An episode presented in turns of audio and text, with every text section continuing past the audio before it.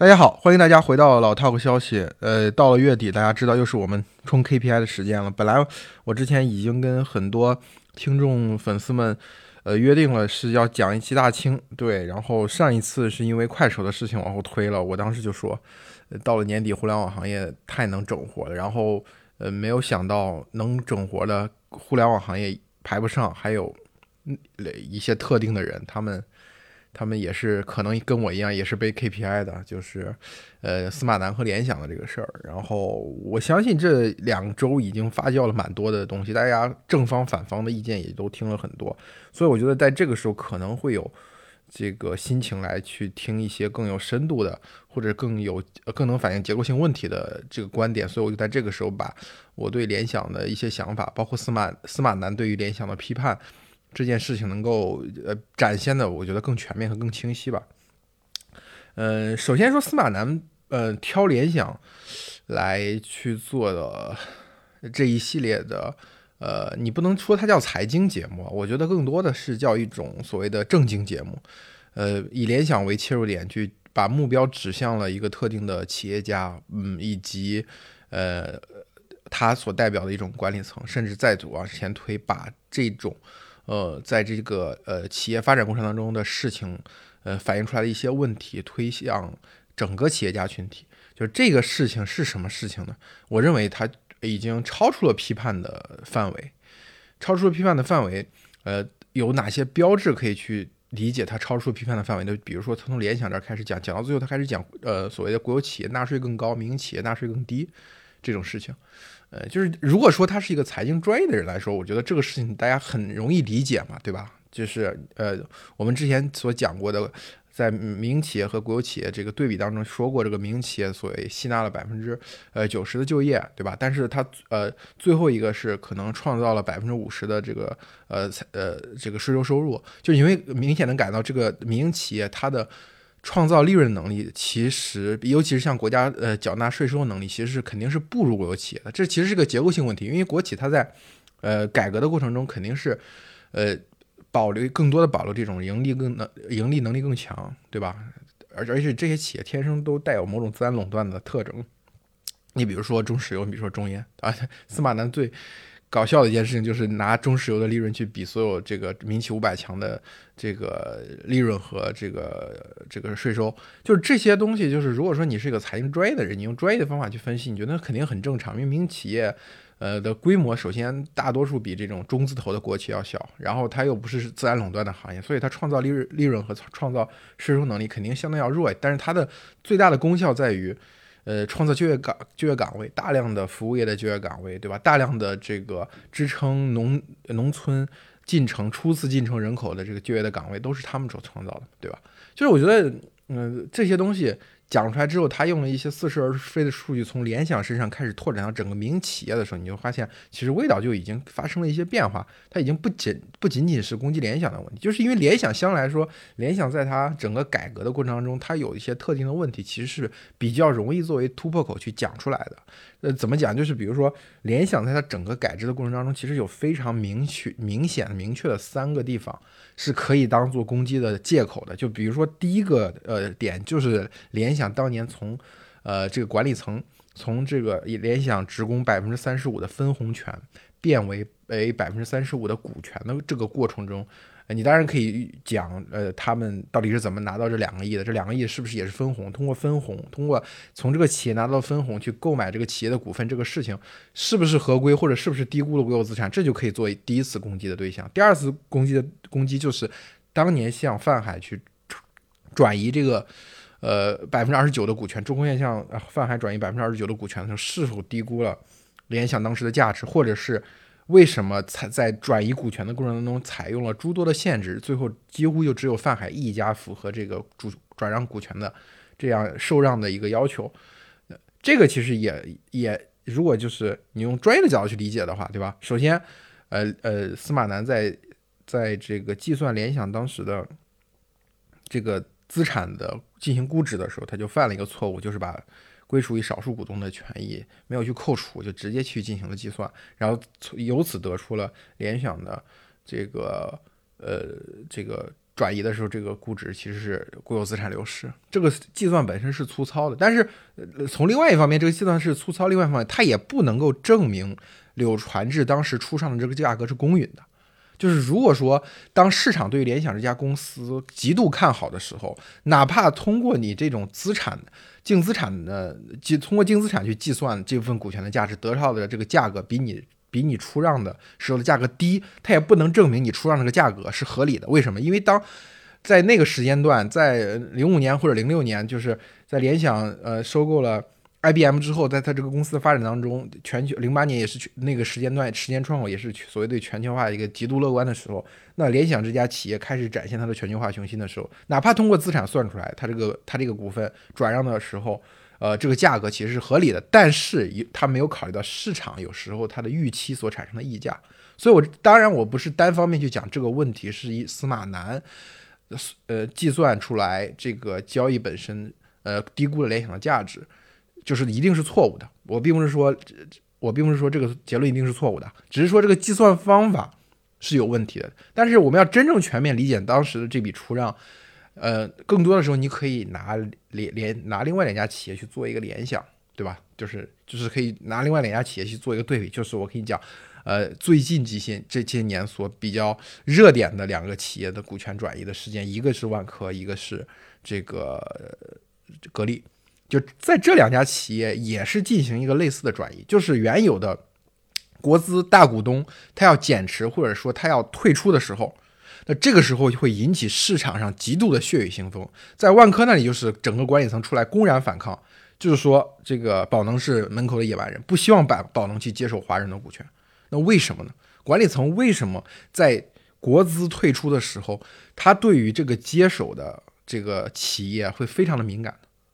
对吧？董明珠在这个，呃，这个格力当时也有可能被宝能吃下的时候，他也是就公然就跳出来了，对吧？非常旗帜鲜明的，一定就把就说，如果这个这个这个股权转移如果成功的话，那就是中国制造的什么末日啊、灾难什么，就董小姐就用她比较擅长的那一套舆论公关的方式。所以你你这样你再去理解联联想当年为什么会选择一个。呃，泛海这样一家跟他跟柳传志个人有非常多个人关系的这样这个一方去接手国国有的国有股权的这个受让，就是大家都想要白衣骑士，都不想要野蛮人。白衣骑士是什么？白衣骑士就是我拿了股权，我给了钱，但是我不干涉你未来的管理方式，对吧？我不干涉你管理层未来的发展的路径，我只是一个所谓的战略投资者，甚至只是一个财务投资者，我甚至连你的路线我都不管。连你路线看好或者不看好我都无所谓，大家都喜欢的是这样的钱，所以如果是这样的钱投进来的时候，哪怕它是低估的，这个这个这个受让方和管理层也会相对来说更愿意，因为联想当时的管理层。嗯，和中快当时肯定是想让联想发展的过程中不要出现什么波折，对吧？在当时那个时间窗口下，你肯定想的是那让柳传志或者以柳传志为代表的管理层已经掌舵联想这么多年，已经证明了他们的成功，那让他们继续掌舵就好。所以这个国有这个国有呃股权的受让方，就一定是一个能够让柳传志认可，对吧？能够跟柳传志配合的这样一个一个一个呃投资方才能够获得认可。所以这一次的。呃，股权的转让，你要从这个角度理解，你就能够理解为什么会选择泛海。对，它是其实是一个企业管理发展当中的必然。然后我们讲再讲第三个，第三次股权转移就是二零一一年底到二零一二年，就是当老柳第二次进联想二进攻之后，又又功成身退。这个时候，老柳是选择了这个杨元庆作为这个公司未来的掌舵人。这个东西合理或者不合理，我们等会儿再去论证啊。我们首先只讲这次股权转移。这次股权转移其实就是由银行向杨元庆贷款，贷款了几十个亿，这是柳传志的原话嘛。然后这个柳传志这个购买了公司百分之八八点几吧，我记得好像是的股份。然后柳传志很高兴很开心，对吧？现在很多人是质疑杨元庆，你当时。呃，收购的联想的这个股份的价格是否公允？你这个钱是从哪里来的，对不对？你这种 MBO 的方式，呃，是不是一种对国有国有资产的这个侵吞？大家都在讨论这个问题。但是我们回到当时的那个语境下，柳传志想的是什么？柳传志想的就是继往开来的领路人，就是希望这个公司有一个掌舵人。那他这个掌舵人呢，呃，在他看了这么多人之后，他认为杨元庆是合适的。我们等会儿再讲这个事情到底合理不合理啊？但是只是讲柳传志的心思是什么呢？是为企业找到下一任的接班人。大家想在那个时间窗口里，跟今天大家对企业接，呃，对这个企业家接班这个事情的偏好是完全不同的。比如在二零一二年之前，我们希望看到的其实是企业的领，呃，企业的这个领导层有序接替，对不对？那个时候，包括很多的互联网公司的创业者。呃，到那个阶段，也在想，我是不是应该把这个这个公司的权利拿出来交给职业经理人？最典型的，比如说京东，你看刘强东是一个多么强势的人，而且他当时刘强东是多么的年富力强，他只有四十多岁，但是因为当时那个社会氛围，他会导致说，企业领导人觉得我已经打下了江山了，打完江山之后，这个时候应该交到职业经理人手里，这是在所谓的基业长青这样的一个呃呃一个一个一个企业管理的思潮。在对全球的影响下，所有人都会去选择的一个道路。你包括阿里巴巴也是在那个时候开始着手去处理他，做他的这个合伙人制度，怎么去找到下一代的接接班人。当时开始是找到陆兆禧嘛，就是看的是最合适的陆兆禧，但是经过移动这一站发现不合适，然后是是肖子老肖上台了。但是就是这个对于企业未来发展的呃呃这个接班人，那个时候的偏好就是找到一个年轻人。找到一批这个年富力强的管理层去接班，更何况老柳当时年龄也真的已经不小，他身体也不好嘛。后来就查出来癌症，又做了手术，呃，所以呃这一个安排，呃从今天的角度来看，就今天的角度就是领导人要再干五百年嘛，对吧？今天的呃就是领导人要一直干这个这个企业，比如说像雷军，他就不可能说你他离开了小米，哪怕说他离开了小米的手机业务，也他也得必须做小米的这个。这个这个这个新的这个汽车业务，对吧？你像刘强东，他虽然去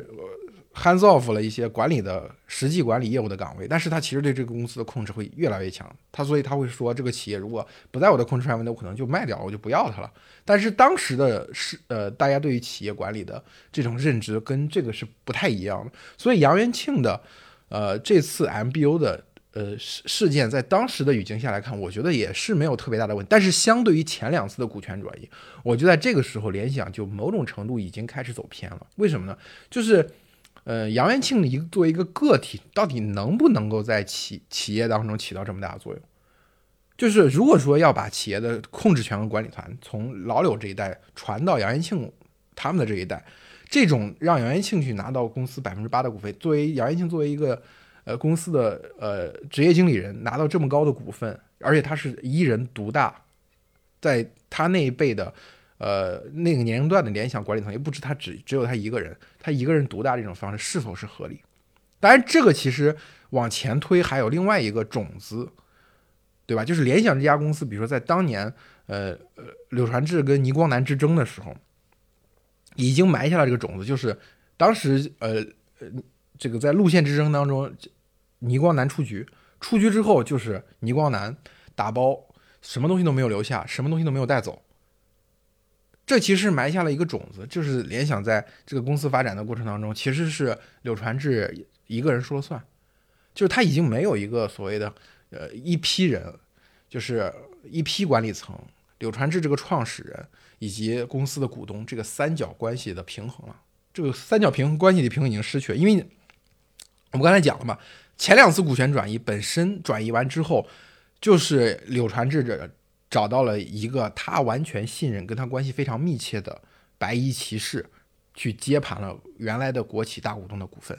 对吧？然后等到他去指定自己的接班人的时候，他就完全按照自己的意愿去指定了杨元庆，这导致什么问题呢？这就导致了联想在后来的发展当中出现了一种很莫名其妙的。就是一家企高科技的企业，实际上变成了一个东亚教父控制的，呃，私营企业的那种感觉。不知道有多少人看过《亚洲教父》这个。这个这本书《亚洲教父》这本书其实是呃一个美国人，美国人在东南亚待了很长时间，然后他去呃访问了东南亚的很多的这种所谓的非常成功的商业的教父，以及香港，除了东南亚地区还有香港，最后他发现了一种特别奇怪的，就是东亚资本主义的一一种表现形式，他去写了这个《亚洲教父》这篇这篇这个这本书，这本书其实就是带着一种批判的色彩去讲。企业呃发展进入到一种一个人说了算，然后他他其实在利用他和这个所谓的呃权力的关系，利用他在社会中的影响力去不断的攫取利润的这样的一一种公司形态。呃，所以我我在讲老就是当老柳完成了这几次股权转移之后。当时可能都有明确的目的，是为了某一项事业或者为了某一个目标，我们去完成这项这次股权转移，然后在合法的范围内尽可能的按照柳传志的意见，因为他当时他是这家企业的管理者嘛，最高管理者，而而一家企业的生命力其实就在于这种企业家的精神或者这种企业家的判断。但是等到这些所有东西，我刚才讲这三次股权转移都完成之后，联想这家企业某种程度变成了柳传志的一言堂，这个时候。这个危险的种子就埋下，大家会发现，二联想今天为什么会陷入这种千夫所指的境地，而司马南这种带有误导性的表述为什么能够获得一边倒的支持？根本原因我觉得有两个，第一个是所谓社会思潮的变化，第二就是联想没有发展好。菜是原罪嘛，对吧？如果我们再这样想，二零一二年之后，联想如果在手机端的这个转型非常成功。对吧？一度联想曾经拿到过全球手机第三这样的位置，通过并购摩托罗拉，一度那个时候跟小米是有一个呃差不多的市场份额的。就是如果说它的手机的呃转转型成功，然后在手机的转型成功之后，对吧？比如说在服务器，联想在服务器面呃服务器这个领域，当然联想的服务器业务现在发展也还不错，就是它在服务器业务当中获得了某种更好的这种技术制高点，对吧？它变成了也呃服务器领域的一个绕不过去的技术节点。如果这三步都做到的话，柳传志今天的评价，他当年那些股权转移的事情，大家还要 care 吗？肯定不会 care 了，对不对？只是因为你二零一二年到今天，可以说联想就没有一块新的大的发展，就是做守着 PC 这个业务，而 PC 这个业务的利润之低，就包括你看司马南去攻击联想的这个。这个负债率高，其实它其实就是这个一一家一家就供应链很长的这种公司，它有非常多的上下游客户。那这个时候它它有很多的应收账款，对吧？还有很多的这个未付账款，那所以它就会产就产生一种这个企业的负债高这样的一种假象。司马南就拿这个东西去指责说联想是一个下一个恒大，这就是扯淡嘛。但是我要讲的是，为什么会造成这样的情况呢？是因为联想在这么多年它的模式没有什么变化。他就是挣这样一份钱的，所以，呃，在二零一二年之后，当这个技术民族主义这个思潮逐渐兴起的时候，大家很容易会拿你跟华为去做对比嘛。就是在二零一二年之前，我甚至可以认为，联想跟华为这两家中国技术公科技公司的代表其实没有所谓拉开非常大的差距，因为呃，对于华为来说，在二零一二年之前，他做到的事情其实是一个是。它的呃国际化，第二个是就是所谓的市场的国际化，就是它对外它的这个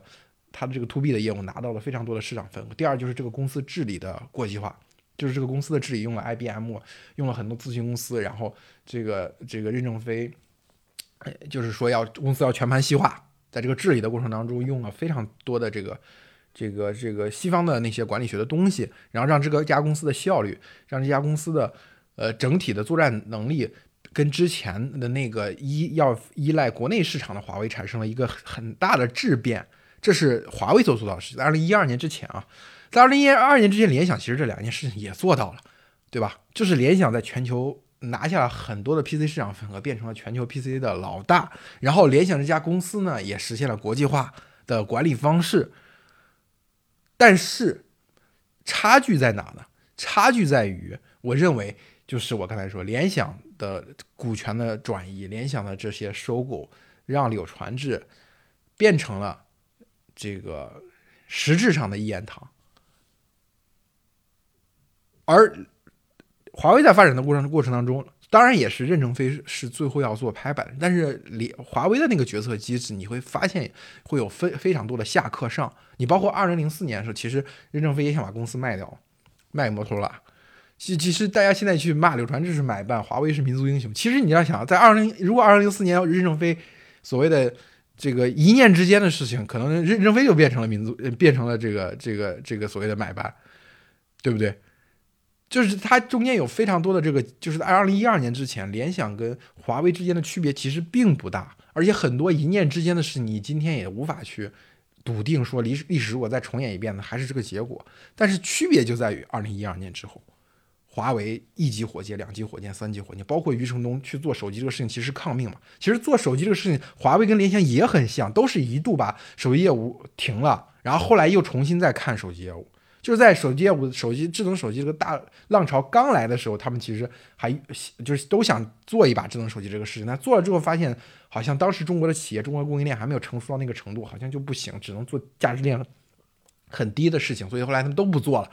联想是把手机业务卖掉了，华为是把手机业务先停掉了，而且任正非说谁三年之内谁要再谈手机业务就怎么怎么样，就是这种表述嘛。但是后面随着 iPhone 的崛起，然后 iPhone 把手把手的把中国供应链带大带成熟，然后这个时候这些公司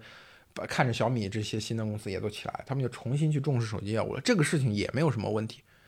对吧？但是区别就在于做的方法是完全不一样，对不对？联想还在走柳传志当年收购 IBM 的老路，去找摩托拉这个标的去收购，对吧？但是他没有想到，跟当年的 PC 市场一个最大的就呃区别在哪里呢？就是全球化已经深入到这一步，大量的供应链已经搬到运到了中国，中国本土的制造能力、本土的技术已经很强。这个时候你再去收购摩托拉，尤其是被已经被摩托拉自己和和这个 Google 剥离了两次。知识产权的这个摩托罗拉的壳子还能不能起到当年收购 IBM 一样的效果？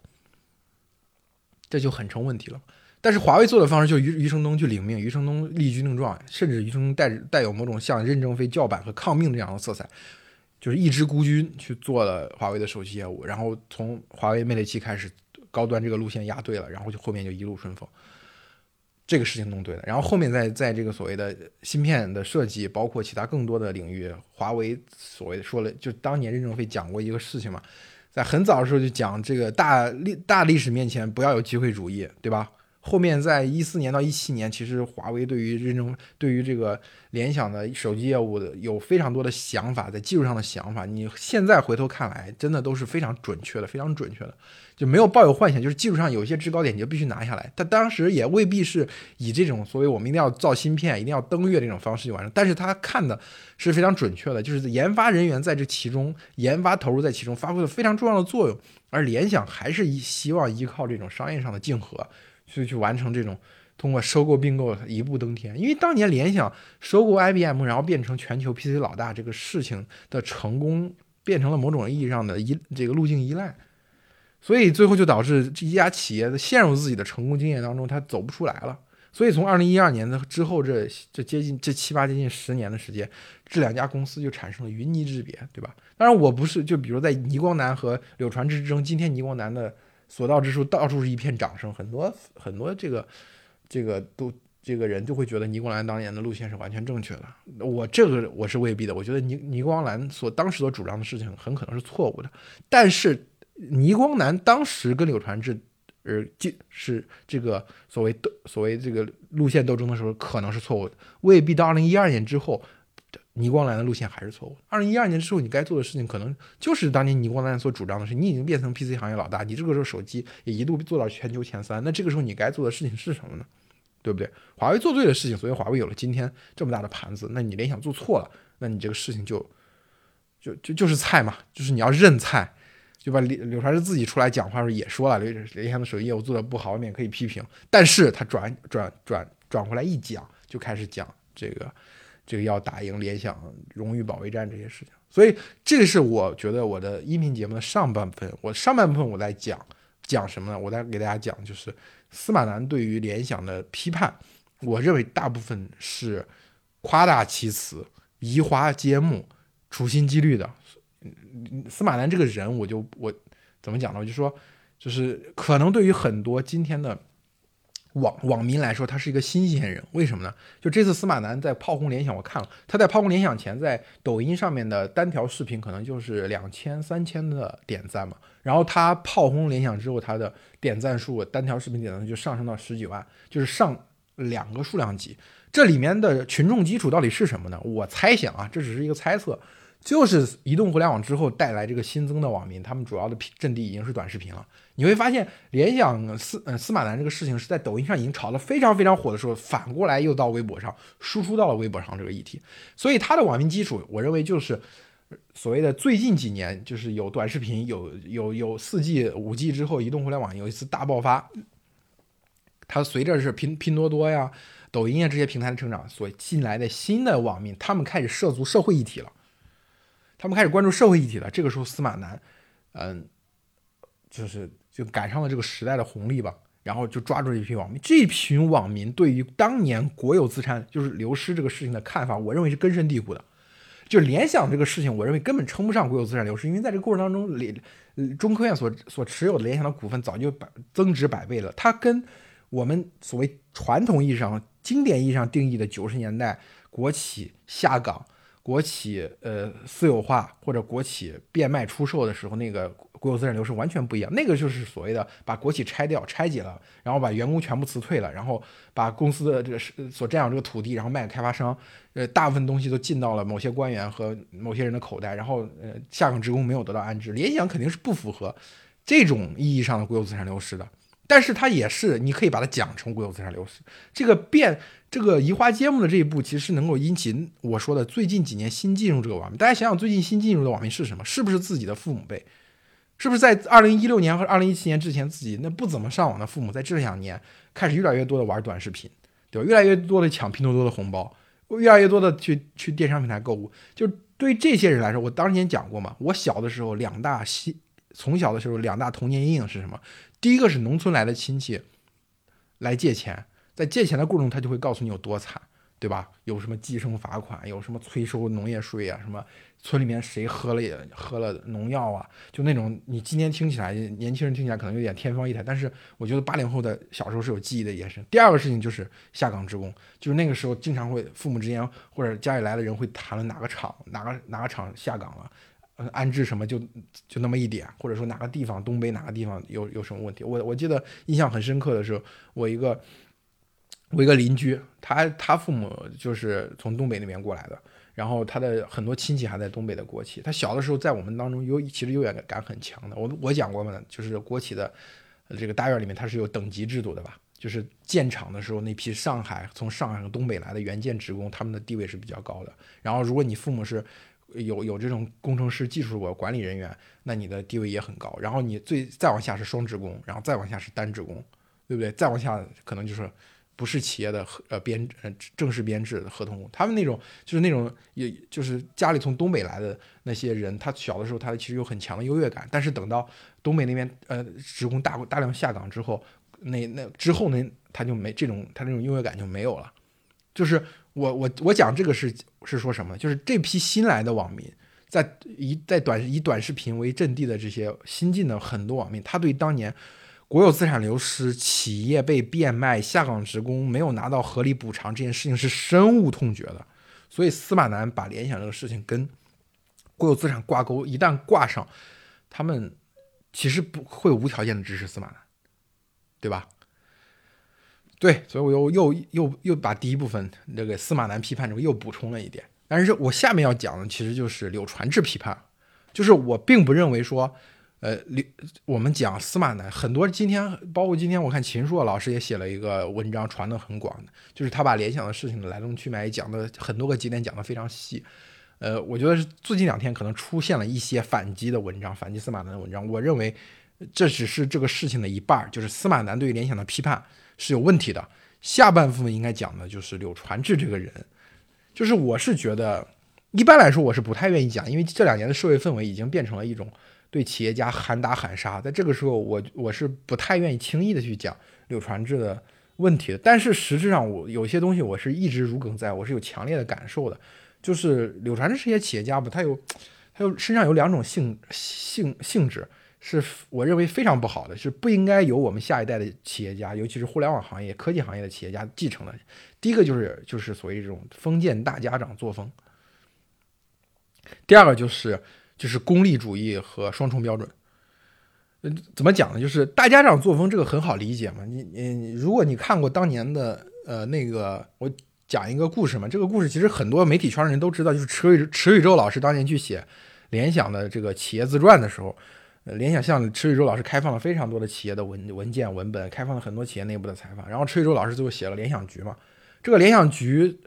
就是最后老柳是。不认可的嘛？虽然柳传志跟池宇洲曾曾经一度关系很好，对吧？也是很欣赏，互相欣赏的。但是因为呃，池宇洲老师的联想局的写法，某种意义上是更多的琢磨于联想的内部的这些权力斗争，或者说联想在跟权力斗争所呃伴生的这种跟外部竞争的时候，他会把更多的这个原因归于用写联想内部的方式去写。这种写法会造成什么？给读者造成一种印象，就是联想的事儿可真多，联想这个事情水可真深呢。这这种写法是。肯定柳传志是不喜欢的嘛，所以后来柳传志找了那个林志军老师去，后来写了一本《联想风云》，这两本书大家现在都出版，大家可以去对比一下，这个他这两本书之间的区别非常非常明显。林志军老师也是我非常喜欢的一个一个一个写作者，他当年写的那个《中国的新革命》，而且尤其是当年写那个小平同志去世的前后那两年，哇，真的写的太赞太牛逼了。他写《联想风云》。就是那种早期中国第一批的那种新闻工作者，改革开放之后第一批新闻工作者特别喜欢参考，就是威廉曼彻斯特的《光荣与梦想》，就是大历史，就是写联想所身处的这个大时代是怎么变化的，然后联想是怎么阴影的，最后联想的通过收购 IBM，最后走向一个国际化公司的这样的一个一个结局。老刘肯定是喜欢林志军这种写大历史的方法，你你池宇宙那种写法就是写出来都是我们公司的秘辛。呃，吃那个这个林林志军老师那种写法写出来就是联联想的这个意义，联想历史地位，柳传志的历史地位，所以他就最后就就相当于联想的官方传记变成了《联想风云》这本书嘛。那池宇洲老师也很受伤。通过这个事儿，我跟你讲什么呢？就是就是呃，柳传志是一个在对公司的命运他有种自然的担当。你包括这次呃司马南攻击他这个事情，他之前那回。讲他是东林党的事情，他就出来站出来讲了一次，然后后面滴滴那个事情前后他又出来讲了一次，然后这次司马南攻击他又出来讲，他那个原声那个声音的原声就放出来了嘛。大家想一想，就是他为什么？就是你已经退休了，联想今天嗯的员工到底对于你当年去呃发展联想这个事情有多少认知呢？或者有多少这种集体荣誉感就很难嘛。你又不像华为一样，你分给我们分给基层员工那么多股份。又不是说你自己像雷军一样，现在还在一线打仗，就是你去你说讲跟我们联想现在的员工，你跟他讲二十年前联想股权转移、联想奋斗的事情，他们有没有这个 sense 说我要我要联想的兄兄弟姐妹们，我们要打赢联想荣誉的保卫战？我觉得就很荒腔走板。就今天的联想不是你柳传志一人之私产，凭什么你被攻击了，联想的兄弟姐妹们都要一起去打赢这个荣誉保卫战？对吧？这这个这种对于企业的这种。控制欲可以说在企业早期发展的时候是一种好处，因为你对它有担当、有责任嘛，所以你就一定要把它发展好。面对瞬息变幻的外界、外界的这种竞争格局的变化，你要你要是采用合适的政策。但是等到你已经刀枪入库、马放归山了，你为什么还对这个企业的你要把这个企业的荣誉和你个人荣誉绑定在一起呢？这我觉得就是一种家长作风。你包括他，他当年。对这个孙宏斌的时候，把孙宏斌清除出去，然后去指定杨元庆去做自己的接班人这件事情，你就能看出来他对于接班人的这个好恶，也是喜欢那种听话的，而不是喜欢那种有自己想法的，对吧？当然他嘴上不不可能会这么说，就是杨元庆本身后面去当联想的 CEO，然后去当联联想的董事长。这个事情老柳真的是扶上马送一程啊！就是包括杨元庆的，为什么杨元庆的薪酬今天变成这么大一个争议呢？对吧？就是我自己的猜测是，杨元庆为什么要有这么高的薪酬，到现在为止还要有这么高的薪酬，很可能跟当年他那个 MBO 是有关系嘛？对吧？你从银行里借出来钱买了这这么多的呃几十亿的联想的股份，那你说杨元庆从哪来来的钱去还这几十亿的贷款？那么还是得从联想领工资嘛？所以杨元庆的工资他能低吗？对不对？杨元庆是否真的想在联想发挥这样的位置？其实我觉得是很成疑问的。但是有些人可能，有些人可能就更希望在这个局面当中发挥更重要的作用，对吧？有自己的想法，就是类似于像孙宏斌这样的人。我当然用孙宏斌不是只讲孙宏斌这个个体，当然孙宏斌这个个体已经足够有代表性了。当年怎么把孙宏斌送进监狱，对吧？这件事情其实从这个也能呃去讲我我来我要讲批评柳传志的第二点。哎，算了算了，我还是回到这个，先说家长这个事情吧。家长这个事情还是有很多其他的事情可以琢磨。我记得不知道有多少人记得当年那个，呃，非常著名的一张照片，就是呃，裘伯君和这个杨元庆两个人站在这个前面，然后呃雷军和这个杨元庆两个站在后面。就是这幅照片其实非常带有当时的大家对于企业接班人的这种想象，对吧？就是扶上马送一程。然后呃，裘伯君找的这个接班人就是雷军，然后也那个柳传志找的接班人就是杨元庆。所以我其实一直是觉得杨元庆如果离开了联想，在合适的时间离开联想，他的成就比今天要大。但是他某种意义上被柳柳传志绑到了这个柳传志对于联想未来这个想象当中，对吧？你去看雷军，如果不从金山走人，被绑到了裘伯君所指定这个他对于金山未来的想象当中，雷军会有今天的成就吗？就不可能吧？就是因为，呃，金山的局没有联想做到那么大，裘伯君这个人也做不到柳传志那样的控制能力，对吧？因为毕竟裘伯君他是一个程序员嘛，对吧？在这个职这个作为企业发展当中，他的那种那种手腕啊，对吧？那种那种那种，呃，这个手法呀，不可能做到像柳传志那么纯熟，所以我就是，嗯。而且，其实，在柳传志，比如说他对呃柳传志当年，哎，他他呃柳传志有一个儿子嘛，有一个儿子，大家现在今天当当然今天都知道的是是柳青，还有这个姑娘。其实你看柳传志当年在他儿子结婚的时候发表那通热情洋溢的讲话，哎呀，真的看的我是就是一个中国式的老父亲的那种。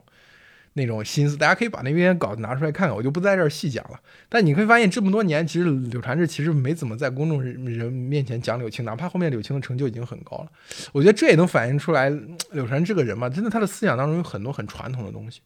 包括呃这么多年柳就是柳传志还会搞这种，就把把郭维啊、杨元庆啊，还有些联想的这些股东们，每年找个时间、找个地点聚到一起。在他面前讲讲这个公司的发展啊，讲讲务虚的事情啊，就这种做派，你你你要仔细对定党史，你就会发现他像谁，他像哪些人，对吧？所以这儿我也不就深讲，就是对于柳柳传志这个大家长的作风，有非常多的碎片，大家拼凑起来的时候，可以得到一个这个一个典型的东方企业家、东方大家长的这个形象。另外就是柳传志在为什么是他今天有非常多的人批评他的时候，这个逻辑这个证据链会非常的顺畅的？这其实就是我要讲的第二点，就是柳传志这个人，他也他的这个有一些双重标准，很多的双重标准。你会发现，比如说我举一个例子啊，当年在清理倪光南出局的时候啊，他用的办法其实是把联想当做一个呃计算所的这样的一个下属机构、下属单位，通过。找所领导，找中科院领导反映问题，然后呃，就是有我就没他，有他就没我这种方式，最后用其实是用计算所或者中科院的力量，把把把这个倪光南踢走了。哎，倪光南也确实是一个知识分子，或者说是一个一个科研工作者，真的是没有那么多的保卫自己权益的办法。你以倪光南在这个联想主板和联想的汉卡这两个。非常至关重要的产品当中所发挥的作用来看，你哪怕把人踢出局，你是不是也应该把给人家留很相当的这个股份？那为什么没有留？就是因为柳传志在把倪光南踢出局的方式，其实是用的单位里面让某一个让上级单位让上级单位发一个指令，发一个红头文件，把下级的某一个人调走的方式，用这样的方式把倪光南踢出去。所以倪光南是净身出户的，对不对？但你会发现他在要求。联想的员工权益的时候，他就会把联想描述为一种，就是市场化竞争的企业，对吧？这是我们该拿的，对吧？这是我们这个付出了这么多努力，然后为公司发展做出这么多贡献，所以我们该拿的，对吧？但为什么在这个时候你不用当年把倪光南提出局的那套这个机关事业单位里面做事的方式呢？你会强调联想它是一家企业，它是一个市场主体呢，对吧？这个时候他就采用了那个某种意义上一种双重标准。然后还有比如说，你看你会发现，呃，柳传志讲这个企业发展的时候，他早期的时候其实，呃，用的也是一套爱国主义的这种叙事方式嘛。而且他比如说在这个把这个孙宏斌弄走，因为当年孙宏斌是是在这个企业的山头里另搞了一个山头，但这这个时候他把孙宏斌搞出去，他用的方式是什么？是用这个这个所谓的大鸣大放、大争论、路线斗争。就是在企业里面，他就突然提出了个问题，哎，我们联想要举什么旗，走什么路，对吧？那这个时候他会把把这个这个孙宏斌的这个这个这个行为定义为某一种危险的这种所谓的山头主义啊、路线之斗争啊，所以一定要不是东风压倒西风，就是西风压倒东风，对不对？但是等到呃把孙宏斌踢出局，后面联想，哎，发展进入了某种某种意义上的一种稳定发展的格局当中的时候，这个时候你会发现他又变成了一个稳定压倒一切的。呃，这样的一个人，他就不再说，不不再提这种企业内部是不是要讨论，是不是要有路线之争，就那就最好就是他一个人安排，所有东西都说了算，然后不不要有大家有什么论战，不要有什么有什么争论，就是他一言九鼎，上面人一言九鼎，下面的人去执行就行。然后在中国企业家，呃，曾经有过一个思想上比较剧烈分化的时期，就是有一批企业家可能觉得，呃，这个企业家要对社会提供更大的。就是要有更多有意义的行为，要有这个，呃，今天我们我们回过头去看啊，就是企业家到底对社会要回馈什么？除了企业本身之外，嗯，是不是要向这个社会提供一些，呃，所谓思想性的输出，或者说一些呃社会发展当中的积极的建言献策，或者说，嗯，希望通过经济发展的方式推动某些上层建筑的变革，这些事情是。呃，一些企业家的思路，一些企业家会认为这些答案都是是，但是柳传志就说应该在商言商。我不能说柳传志是错的，那一些企业企业家是是对的，而是说，就是比如说联想曾经也也也举着这个什么这个这个爱国主义的大旗，在他跟这些外国的 PC 制造商就要争夺市场份额的时候，那种哎呀，我们是爱国企业，我们是中国制造啊，就把这些旗子调子叫叫的很响。等到后来你会发现。后来他屁股坐稳了，或者说他这个联想的这个公司，联想公司的局面稳定下来之后，你会发现，一方面他强调联想是一家国际性的企业，另外一方面他就强强调这个企业家的价值观要在商言商，这就让人觉得，你不能说他完全没有没有共存的合理性，但是你会觉得让让人觉得这个事情很虚伪。呃，包括多年之后，当联想遇到这么多攻击的时候，我们再回头想一想，是不是某一某一个时间段内，中国的企业家都像柳传志一样，或者说，或者说普遍倾向于柳传志那种，哎，我们对社会发生的事情不闻不问，我们就只管呃做大企业，只管挣钱就好。这种思潮起到了非常重要的作用，就是催化的作用。就是当这个社会积累了这么多贫富分化的矛盾，当这个社会积累发展当中遇到出现了这么多的问题，企业家采用一种鸵鸟策略，只管在商言商。会不会导致今天的矛盾激化，出现了对你刘传志的围攻？那这种围攻是不是你自己？就对于别人来说，对于其他很多人来说，可能是外界施加的一种不公平的待遇？对你，对你柳传志来说，是不是某种意义上的这个作茧自缚呢？我就提出这个问题，当然我也没有一个特别肯定的答案，但是我觉得今天柳传，我看柳传志，就是虽然我。不喜欢司马南对于联想的这种攻击的态势，但是当我看到柳传志这个抛出这些他的录音，要讲要打赢联想荣誉保卫战的时候，我真的真的感觉到一种道德上的虚伪性，甚至有一点点想笑。你如如果真的是柳传志是一个传统的人，我们我们回头去想中国的历历史传统当中讲对一个人的评价。就是一个人如果要达到对他的历史评价的一种完美的状态，就是所谓的三不朽嘛，立功、立德、立言。这柳传志是否在这三个方面到最后都有一些晚节不保的这样的一种现象呢？就是立功这件事情，曾经确实联想这家企业变成了全全球 PC 的老大，但是在后面接连不断的两次技术变革当中，好像都没有抓住，对不对？立德这个事情，他一度柳传志确实是中国企业家的表率，也是中国企业家所谓的教父。他自己当然后面对这个这个称谓有点这个排斥，但实际上我觉得他好像身体上也并不排斥。你包括很多人都知道了，当年贾跃亭是怎么登堂入室的，对吧？这个和和和柳传志其实真的是有一定的关系的。甚至于我曾经猜测过，为什么孙宏斌后面就突然要去趟这个。呃，这个老贾的那个浑水呢，对吧？很多人就百思不得其解，就觉得这个事儿根本就没有动机嘛，或者说他呃以孙宏斌的这个这个这个火眼金睛，不可能看不出老贾这家企业里面有多深的水，但他为什么还是要趟呢？当然这只是一个猜测，我这里不做一个结论性的东西，大家可以去想。对，我们再说立言的部分，就是一个企业家讲出在商言商这种彻底的功利主义的话。就是你对于你，当然我比如讲，我去对比任正非，任正非的呃，经常把企业内部治理的方东西拿到外面去讲，对吧？你可能不同意他的意见，对不对？但是他的这种方式是一种把企业呃的治理某种意义上变得透明，然后企业内部治理发展当中的很多东西会会会向外输出这样的一个一个循环，但是。呃，老柳嘛，就是治理企业的时候采用的就是一种密室政治吧，我觉得就是一种密室政治，经常就是小圈子决策，然后联想其他人会知道吗？联想内部有什么大讨论、大论战吗？你肯定也没有嘛。然后他你自己在这种很多场合去输出的这个价值观什么东西，呃，要么就是比如说你你你讲的东西，呃，跟你这家企业完全就不 match，对吧？你虽然可能调子叫叫想的很高，但是你在联想发展的过程中，好像跟你说的东西好像不一致。要么就是你讲了一些非常功利主义的在商言商的事情，所以我们多年之后再去评价柳传志的时候，柳传志面临面面临的这种困境，我觉得，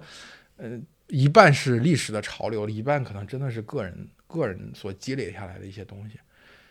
对吧？就是对于别的企业家来说，真的可能是替柳传志这些企业受受过。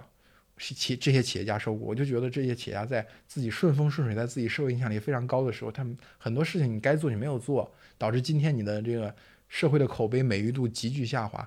不能完全怪外界舆论的恶化。当然，外界舆论的恶化也是很重要的，但是我觉得在这件事情上，我觉得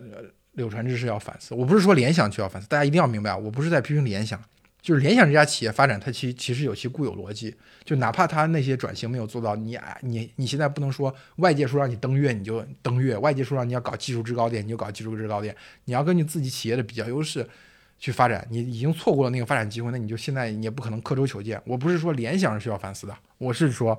柳传志需要反思的。而且柳传志，我觉得建议最好，如果是真的你还关心联想的话，尽量把你个人和联想之间要有一个脱钩。就是让联想可以以在舆论上、思想包袱上以轻装前进。就就是司马南批判之后，然后，呃来，然后就是联想的公关去找司马南私下接触这个事情。我觉得这非常典型的具有上一代企业公关特征，就是害怕老板，害怕尤其更害怕老板的老板。而且这个事情做出来，我不知道是不是联，因为联想的联想的公关现在大量还是在外包在蓝标那里嘛，对吧？是它这个特这个。处事的做事的方式也挺像蓝标做的事，很可能是我觉得很可能就是蓝标做的事吧。反正就是你讲到这里，大家就应该清晰了。我觉得这期节目也就差不多到这儿。就是说，嗯，司马南对于联想批判这个事情，我是不赞同的。我觉得有太多的问题。但是，呃，柳传志这么多年所做的很多事情，我也是不赞同的。所以，我我觉得最后我得到了一个结论，其实挺在价值观上，我觉得挺不清晰的，就是有点和稀泥。但是你要真的把这两个两部分细细的拆开去看的话，你真的可能会得到一个近似我的观点，就是这个事情很复杂，对，就像胡锡进，呃，胡总编老说的复杂，对，好吧，这期我们就讲到这里，谢谢大家。